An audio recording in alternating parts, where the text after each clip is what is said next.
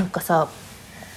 ちょっとさパンドラの箱を開けてしまったというかあの昔の配信していたラジオ私一切聞いてないんですよ一切聞いてなかったんだけどなんかふとふとちょっと出来心であのたまにさあのネギくれたりとかさなんかいいねみたいなやつくれたりとかさ、することによってさ、過去の番組のタイトルが私の目に入ることがあるんですよ。で、あれ？これ何の話したかなと思ってちょっとなんか何番組か聞いてしまって、いや、私なんか過去の私さ、いや、なんかその最初さ、あんまお便りとかなくってさ、で、あの、人に話せないこと、話さないことをなんかこう、駅の帰り道に喋るみたいな、そういうのでさ、ネタ出しをね、最初してたんですよ。最初20個ぐらいネタ出しバーってして、で、そこからなんかこうタイトルになりそうなものを拾って喋ってたんですけど、愚痴をめっちゃ言ってるね。愚痴？愚痴っていうか悪口？悪口言ってるね、私。って思いました。最近も言ってるかな、悪口。なんか、だんだん、なんか最近あんまりね、悪口を言わ言ってるかな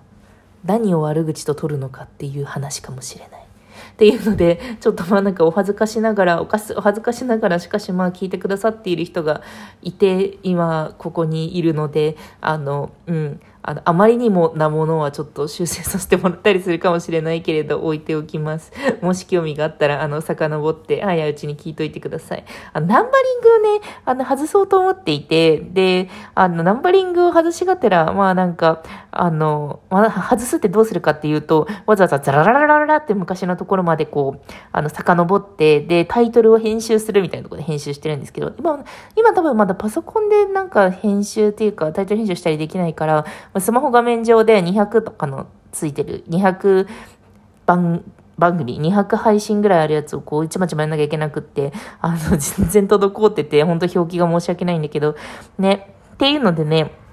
見てる中で、なんか今ちょっと違うなって気づいたことをなんか話そうかと思います。あの、浮気の定義についてみたいな話を私はしていて、で、まあなんかその、どこからが浮気だと思いますか？みたいな、そういう話ってさ、よくすると思うんだけど、いや、まあ私はもう手を繋いだだけで浮気だねとか、えー、別に手繋ぐぐらいやるっしょみたいな、運搬じゃんみたいな人とかもいるわけじゃん。で、あの、いやでも私は、なんか肉体関係があったとしても、心が浮ついていなければ、それは浮気ではないみたいな、まあなんかいろいろあんじゃん。で、いろいろある中で、私はなんかその、まあ、基本的には、その、夫婦なりカップルなりで、まあ、決めてくれと。で、人によっては、まあ、全然心が結びついていればっていう話があるならば、それはそれで、じゃあもう最初からすり合わせて、で、なんかそれで納得できるところをまずすり合わせて、納得できなくなった状態でまたすり合わせ直せばいい、いいというか、それしかないと思ってるのね。普通みたいなのってさ、全然その個人間で通用しないわけじゃないですか。そのカップルとかさ、夫婦とかって、まあより一層かなり親密であってさ、あの、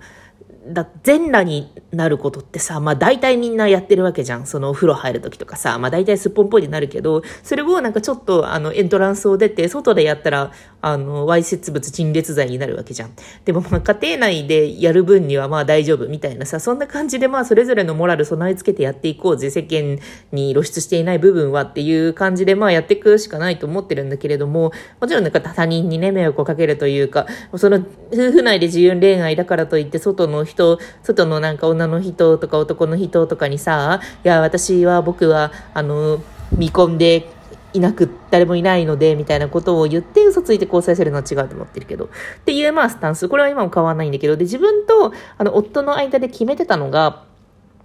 あの、二人きりで飲みに行くのはちょっとやめておいてほしい。で、あの、何の用もないのに、何の用もないのにっていうか、普通に日常会話おはようとか、あの、おはようとかおやすみとかそういう感じでずっと日常生活をレポートするような LINE を1週間以上続けるのはよくな、ダメだ、みたいな。ここの2つを満たした場合、私は浮気だと判断するっていうふうに言ってたんですよね。で、それはなんか私もやってなくって、で、なんかお互い割とそんなに女友達、男友達みたいなの、みたいな人、その日常的にずっとやり取りするような友達がいないのがデフォルトであって、ったりとか、まあなんかそういうこう固定の相手っていうのがまあ存在しない前提でまあなんか行われている約束事ではあるからっていうのがあるんだけど今なんかどう思ってるかっていうと私ね結構、なんか束縛屋さん、束縛屋さん、可愛い子ぶりっ子か。そのなんか、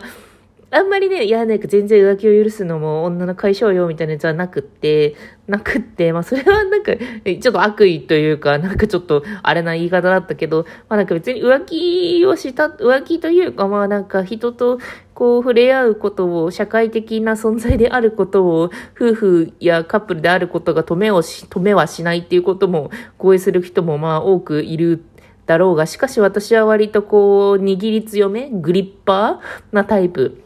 だったんですよね。で、今ちょっと考えて、まああれから2年ぐらいですかね、2、3、2年、3年ぐらい経っていて、で、今ちょっとどう思ってるかなって思ったら、けいや、でも、う、なんか、いい気持ちはそんなにしないのはまあありつつ、でも、お前の限られた余暇をお前の人生が一番充実するように使ってほしいっていう気持ちがぐぐっと上がってるのもね、感じました。なんかさ、うん、まあ今子育てもさ、しっかり2人でやっていて、で仕事も頑張っていて、で、まあ、限られた時間だよね。今はちょっと、あの、伝染病によってそんなに飲みに行くとかができるわけでもないんだけど、でもこう、限られた時間の中で自分の、こう、生活と余暇をこう、折り合わせていくというか、心と体をこう、うまい具合にこう、走らせていく、そのエンジニアリング作業みたいなやつが、簡単ではない状態にいると思うんだよね。まあ、子育てって、まあなんだかんだで多忙だし、で、こう二人で、あの、家庭のね、まあ家事とかも回して、で、っていうふうにやっていくと、まあ、その中で自分の体調や機嫌を取り続けるのって結構まあまあまあの波がちょっとサーフィンやめとこうかなぐらいの波を乗り越えているような、まあ生活、ここのところを過ごしていて、ここ、まあね、私の妊娠中ぐらいからちょっと大変になってきたから、まあ2年ぐらいかな。なんかちょっと大変になってきたところで、なんか、その、心を癒す、体を癒すみたいなところの手段、手段をあんまり制限したくないなっていう気持ちになってきた。こう、慈しみみたいな。なんか、そうね、そういう気持ちに、ね、なってきたかなと、なんか思いました。でもね、ちょっとね、そんなに不具合は起こってないというか、それを守ったところで縛りになっては今のところいないから、まあ、緩め、緩めましょうって相手にこう話しかけることはないんだけど、まあ、平穏であることは 間違いないからね、それ、突き詰めの縛りでグリップしておくことで平穏であることは間違いないし、私もね、不自由していないし、あの、たまにその、前職の同僚の男性と飲みに行こうってなった時は、ああ、じゃあなんか何々さんも誘っていきましょうよ、みたいな。それで、まあ、別に二人きりじゃないと話せないことがないっていうのでね、まあそういう感じにしたりとか、うん。まあなんか先輩にご飯誘われたら、ああ、じゃあまるちゃんも呼びましょうよ、みたいな感じで呼んだりとか、っていう場面が何回かあったけど、その、その法律が施行されてからね、あったけど、うん、そんなに不自由してないかなって思いました。人のね、なんかこう、それ、これはね、なんかどうでもよくなったっていうのでもないんだよね。やっぱり嫌だなって思うから。でも私の癒さよりも彼の生活の中での癒し、癒しというか、まあそういう手段を奪わないことの方が、まあいいかなって思ったりとかするかなあ。粗熱は取れてきてんだよね。私だってさ、あの、昔話したけど、その夫と一回別れている時のそのきっかけが、あの、昔好きだった、あの、マサチューセッツ工科大学の女が来日するみたいな、そういうなんか謎の出来事があったりとか、まあ、だからその当時仲良かった、なんか夫の同級生の女の人がちょっと嫌な感じ、嫌な感じ？わて、何をジャッジしてるんだお前はって感じだけど、ちょっと嫌な感じのコミュニケーションを取ってきたりとか、なんかそういうのがあって、本当になんか私はささくれだってたの、心が。やです。あれはね、本当にね、なんかよ、よくなかったと思う。あの、まあ、彼も生煮えだったしね。あの、私もなんか、あんまりこう、良いところばかりを提供できたわけではない。そう、良いところばかりを提供してあげようっていう気持ちにもなってるね。最近。だからまあ、私の、こう、なんか、精神の機微みたいなものを相手にケアさせるのではなく、相手も自分の精神のケアに、精神や肉体のケアに大変なのだから、私は私で、なんか、やれることをやっていこうかな、みたいな、なんかそういう気持ち、自立じゃない？私、自立してない？自立してますね。そう、なんかこう、大変になることによって、あの、慈しみの気持ち、戦友みたいな感じになってきてるのかな。そういう気持ちがありますね。そういうふうに思っています。だからね、昔のやつを聞いて、あ、今はこう変わったなと思ったので、ちょっと配信しました。お昼休み。お昼休みさ、私、朝さ、めちゃくちゃお腹空いてて、あの、9時ぐらいに修行するんですけど、保育園に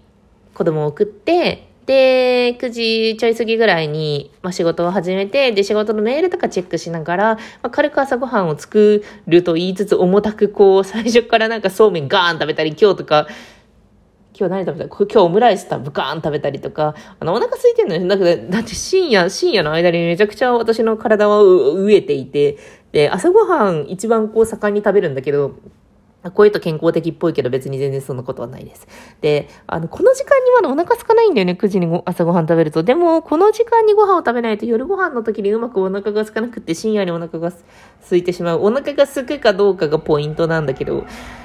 お腹が空いて無駄にピザポテトとかカラムーチョとかに行っちゃうわけじゃん。っていうので、ああ、食べなきゃいけないなと思いながら、でもお腹空いてないなってゴロゴロしている間にラジオトークを撮りました。というわけで頑張っていきましょうね。